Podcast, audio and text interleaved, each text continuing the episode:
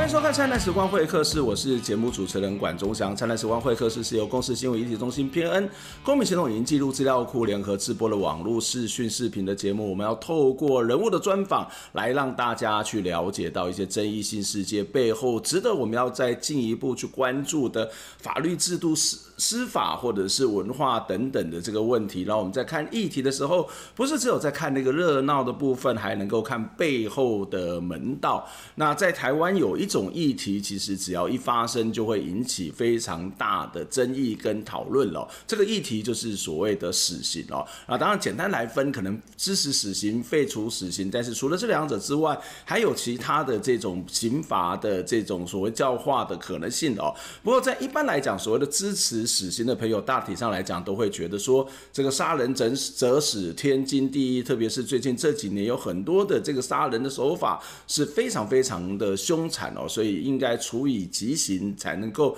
警示其他的人不可以再去做同样的这种所谓的犯罪的行为。而废除死刑的朋友呢，有一部分很大的就觉得说，这个国家不可以杀人，或者是觉得人权都是同等的重要。当然，还有一个很重要的一个面向，就是在过去台湾的这种所谓的刑事侦办的过程当中，出现了很多很多的冤案，而你一旦处以死刑，那冤案它就没有办法。再回复了哦，所以这也是这两造之间有一些不同意见跟看法的地方。那今天第一则新闻就要来谈是跟冤案有关，而这个冤案也当然是涉及到死刑。我们来看一下下面的这一则报道。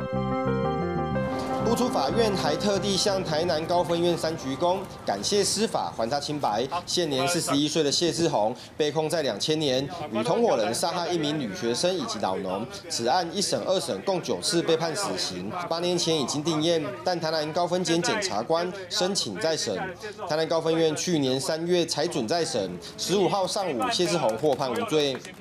被告所辩是郭俊伟单独杀害。陈女及张清木有鉴定人的证词可佐，并非无据，而且本案查无积极证据足以证明被告涉案，应撤销原判决，预知被告无罪。而逆转的新证据，主要就是高分检检察官林志峰发现谢志宏被抓时，第一时间写下否认性侵以及杀人的询宗交代稿，从未出现在侦查或是审理的卷中。而侦讯的过程没录音录影，足以推翻原确定判决所认定的事实。加上同案被告郭俊伟证述前后不一，可信度有疑，种种的证据足以证明谢志宏涉案程度不高。对被告谢志宏不利的。两次警询自白，无证据能力，不能作为对被告犯罪的证据。郭俊伟有关被告如何杀害陈女及张清木的证证词前后不一，可信度有疑。重获新生的谢志宏，除了感谢法官、辩护律师以及声援的团体之外，也希望未来争议的案件都能够获得公平审判的机会。包括这些无辜者亲身经历，来再次解释所谓确证确凿的案件，请不要以罪犯来看待，而是以人来看待，让他们也能跟我一样，接受到阳光下的监督审判。根据了解，命案的两名死者家属多年来都没有出庭过。上午再审宣判，也未见相关家属到场，无法得知对于改判无罪的回应。而全案还可上诉，但若检察官不上诉及无罪确定，谢志宏依法可提出刑事补偿。记者温正恒他报道。四十一岁的这个谢志宏，其实涉及到十九年前在台南归仁发生的双尸案哦，一审、二审共九次判他死刑，八年前定谳哦。不过这个案子经过了高呃台南高分检的这个发现，当年这个警力警方呢隐匿了一些重要的事证，所以他在申请再审，检方也认为这个谢志宏没有杀人的动机呢，而且哦这个有两份这个警方的这个这警的这个自白没有录音，没有录录影哦，他们也认为这个自白是没有证据力的，所以就请求法官哦判谢志宏是无罪的哦。那台南高分院其实在这个五月十五号的上午，其实就判了谢志宏无罪。那这个案子一直以来都有一些争议，例如说他没有直接的证科学的证据来直指这个谢志宏是犯下了这个杀人的罪行，而且这个凶刀其实也没有去做指纹相关的检验，还有谢志宏的衣物跟机车上面呢，其实也没有血迹的反应。当然，一个很大的问题，这里头很大的一个问题就是所谓的自白哦。那这个自白呢，其实常常也会跟刑求这两件事情是挂在一起的，也就是有很多不但这个自白本身是没有这个法律的效力，事实上是很低。另外一部分有很多的自白恐怕是经过了刑求或者经过了一些历程哦，这个所谓的逼供的历程，他才写出来的哦。那在这样的一种情况底下所做的这个所谓的。自白能不能够成为一个所谓的证据？它其实是一个非常非常可疑的地方哦。那在过去，我们也知道这个苏建和呃等三个人呢，这个所谓的涉及到的这个杀人案，其实也是因为这个寻求自白的部分也引发了很大的争议哦。那另外一个我们也可以看到的是在。几天之前哦，这是有一群这个司法改革或者是平反冤狱，甚至是废除死刑的朋友，他们其实到总统府前面去做了一个陈情。这个陈情有一个活动，在五月十三号的时候，他们发起了一个为邱和顺自由而起的活动，希望这个蔡英文呢，总统呢，能够去特赦这个邱和顺哦。那这个活动其实为什么要为邱和顺？因为邱和顺是台湾司法史上被羁押最久的死刑犯，一共被羁押了三十一年。在他二十七岁的时候呢，因为被控哦，这个涉及到了这个保险员的分尸案，以及在当时轰动一时的入政绑票案。那可是这个案子的过程审理的过程，发现了非常非常多的瑕疵哦。那包括我们刚刚谈到了自白的这个所谓的取得，甚至也有退休的员员警哦。其实也出面的指控，指证实说，这个邱和顺呢，当时是遭到了刑求，这些刑求包括是做冰块、被灌辣椒水哦，甚至还发生了这个所谓的被害人相关的物证的这个相关物证，在当事人遭到起诉之后，他就消失了哦，所以这个案子也是疑点重重。不过跟呃谢志。谢志和的这个呃谢志宏的这个案子相比呢，这个谢志宏已经被判这个呃无罪哦。那但是其实邱和顺的案子呢，仍然还在这个羁押在这个审理在啊，就仍然在这个所谓的监狱里头哦。所以这些这个团体呢，他们就发起了为邱和顺自由而骑的这个活动，要透过骑单车的方式来去做这个相关的这种所谓的倡议，要让社会大众关注这件事情。当然，就像我刚刚提到的是，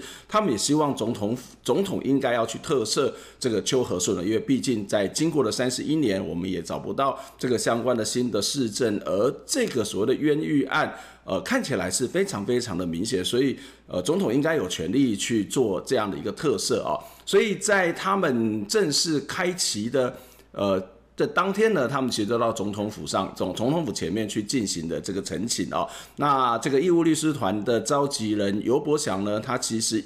觉得这个案子，他怎么样去形容？他说，这是中华民国目前为止最不正义的案子哦。为什么呢？这个尤伯祥也说，这个警方透过刑求，法院呃透透过刑求，法院认为这个透过刑求自白，呃，就是一种所谓的不能够去。作为一个所谓的具有证据力的这一种所谓的表现呢，所以它就是一种所谓的国家的暴力。如果你纵容这种事情的话，就是一种国家暴力，也就是一种不正义哦。所以尤伯祥就强调说，宪法赋予了总统的这个特赦特赦的这个所谓赦赦免权哦，这样，所以要让总统要去体察到是不是有这种所谓司法不公的状况，所以他认为应该要去赦免特赦这个邱和顺哦。那当然。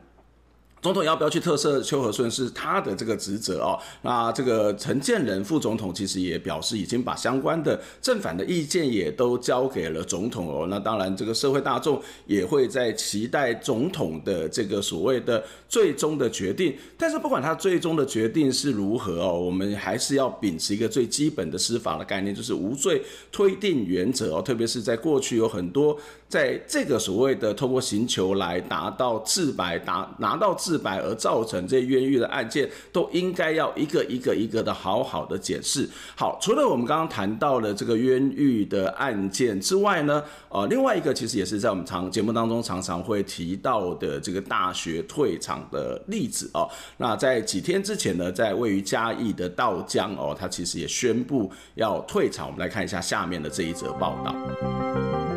在道江创校近十九年来，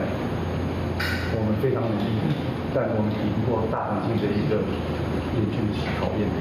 代表校方出面致歉，希望获得社会的谅解。嘉义县道江科技暨管理学院正式宣布，从七月三十一起停招停办。在校学生不但相当错愕，也担心转学的问题。有点麻烦啊。怎么说麻烦？呃，就是都已经要毕业了才转学这样。嗯。就他突他就决定这样了。嗯。对啊，就。在找学校，大四的还好，可是大三的就是差一年就要毕业了。但是他转去别的学校，不一定又是他现在这个系。现在是球员啊，这样不知道会不会有出路。嗯哼。道家目前有九个系所，共有一千七百名学生，扣掉毕业生，还有一千一百多名。校方表示，学校财务健全，教职员可以办理优退，学生也安置衔接十多所大专学校。停办虽然是因为少子化，但是被教育部列管专案辅导学校的限制多，不准再独招的条件，也让私校经营更辛苦。专案辅导学校它需要的是更多的鼓励跟支持，而并非更多的限制。所以我觉得，在这样的一个高教环境之下。我希望政府能够正视大环境之下，应该给予一般私人办办校更大的空间、跟弹性、跟诱因。学校表示，接下来会按规定进行停招停办的程序，并为学生启动辅导机制，也特别提拨了近两千万元作为专任教职员离职的慰助金，希望能保障教职员与学生的权益，为学校结束近十九年的经营留下一个圆满的句点。记者林伟霆加以报道。这其实不是台湾的第一次发生的这个大学到技职院校这个退场的例子哦。如如果没有记错的话，这应该是第六期，包括在一开始的所谓的高凤跟永达这些退场的状态。那事实上，教育部也老早就知道，因为这个少少少。少子女化，或者是因为这个所谓的国家资源相对挹注在高教体系的这个有限哦，所以使得很多的大学都经营不下去，都面临到所谓的退场的这个问题哦。道江当然也一样，在这个状况底下，也提出了少子女化等等的理由，使得他们没有办法好好的经营，所以他必须要退场。可是这个一退场呢，其实到了今年的这个七月，这一届大四的毕业之后，大概还有一千多位左右的学生，那还有七十名左右的教职员呢，他们其实就必须要。依照这个他们所定的这个时辰，就必须要离开这个学校哦。可是，在这个过程当中，这个道江的董事会并没有要去解散，而是要去转营去做其他多元的这一种发展。至于那个详细的发展是什么，其实并不是那么的讲得非常的清楚哦。那长期关系这个台湾高等教育的高等呃台湾高等教育产业工会呢，也针对这个道江。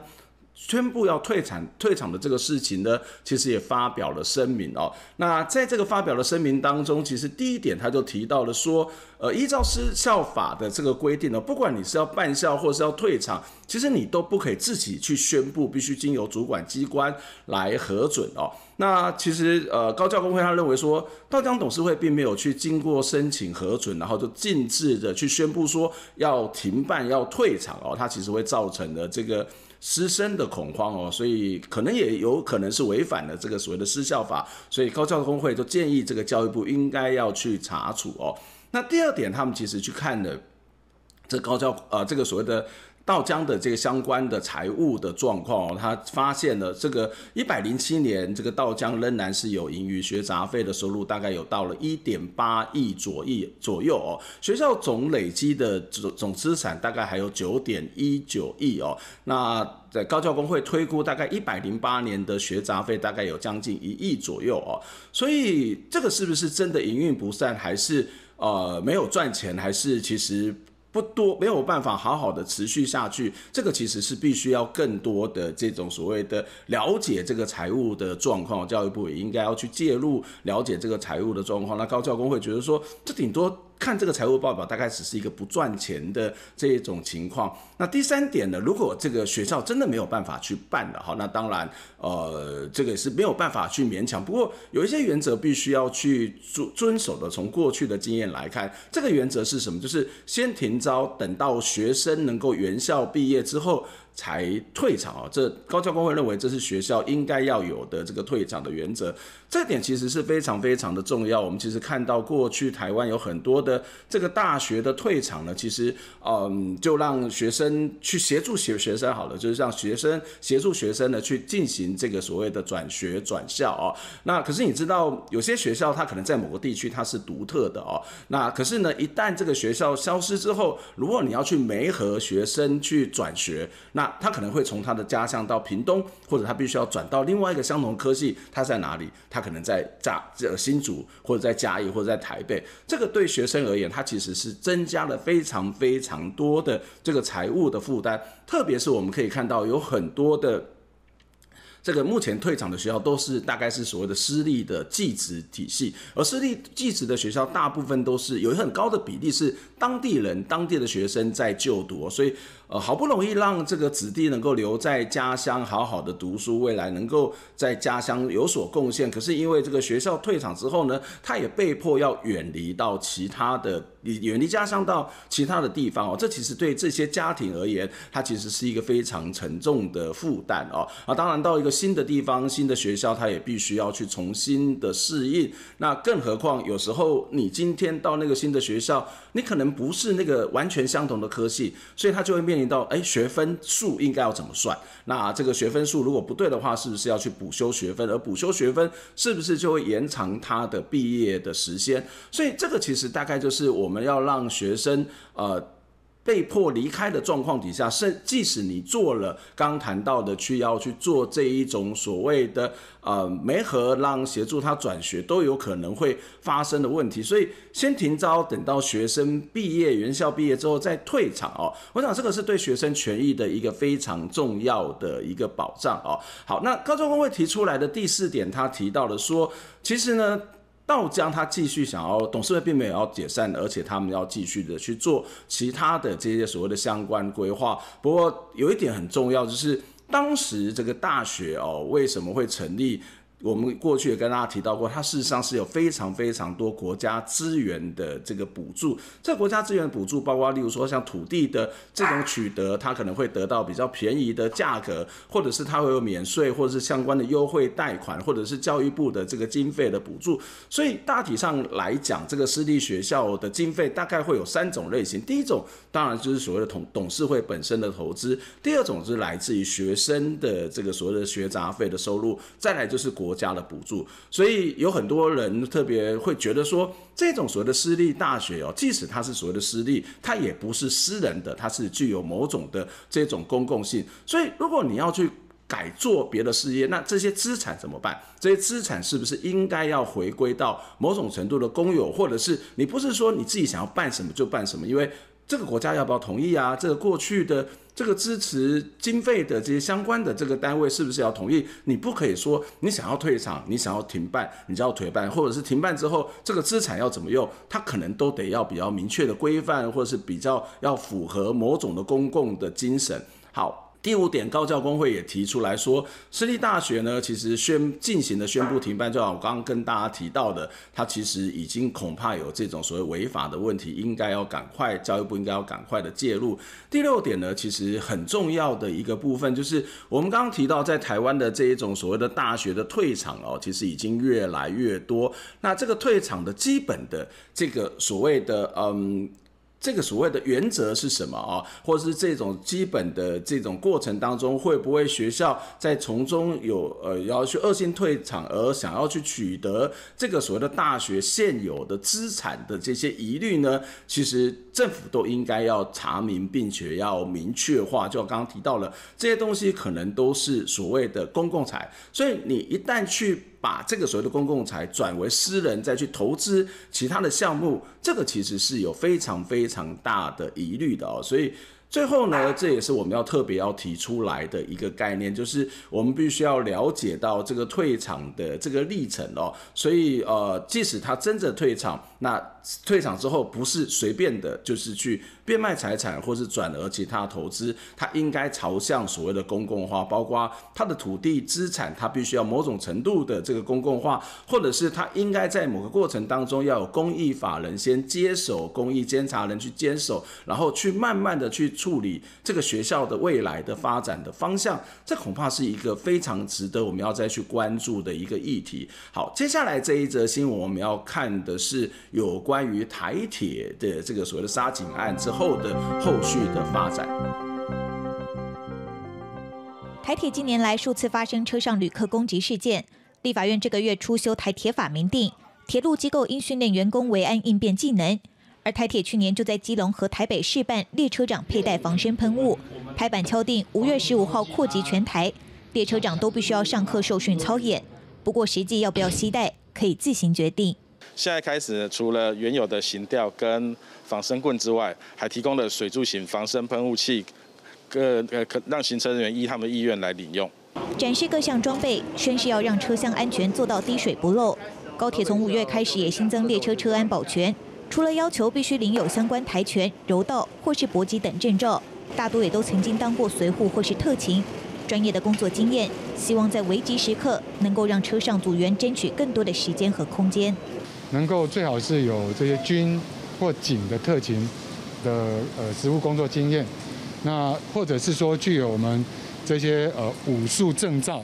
的合格的人员，必须经过各方面专业训练以及高铁服务训练。通过之后才能够上车。曾经在海军陆战队特勤待过的邱俊勇，就是第一批高铁车安保全成员。在任职前有接受这个擒拿术的训练，以及爆裂物的识别认知。那我会听从这个列车长的一个指示，那去保护所有的旅客以及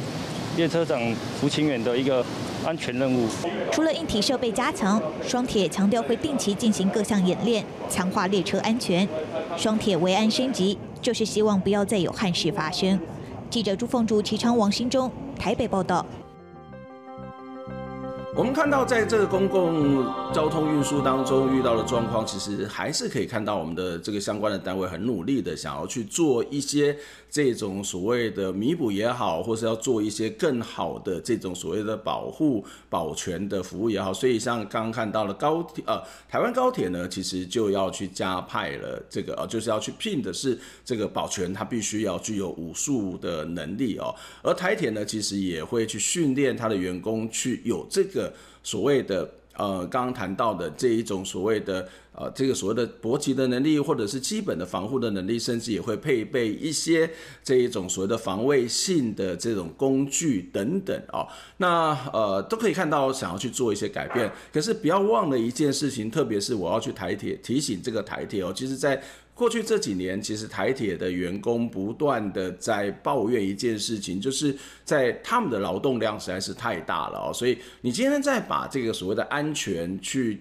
交给这些所谓的台铁员，那当然对他们而言是多了一些的自我保护，可是相对之下会不会也造成更多的压力？那如果真的需要考虑到这个台铁员的安全，把讨论到这个考虑到这个所谓的乘客的这个安全，是不是应该要去增加更多的？人手更多的，除了这种训各现有人的训练之外，是不是要更多的人手，让台铁的员工可以好好的分工，而不是只有让他们要先兼多职哦？那这个其实真的是把这个员工当作超人哦。对于所谓的员工也好，对于所谓的消费者，对于观呃这个所谓的乘客也好，恐怕都不是一件好的事情。以上就是这个礼拜的灿烂时光会客室，我们下回再见，拜拜。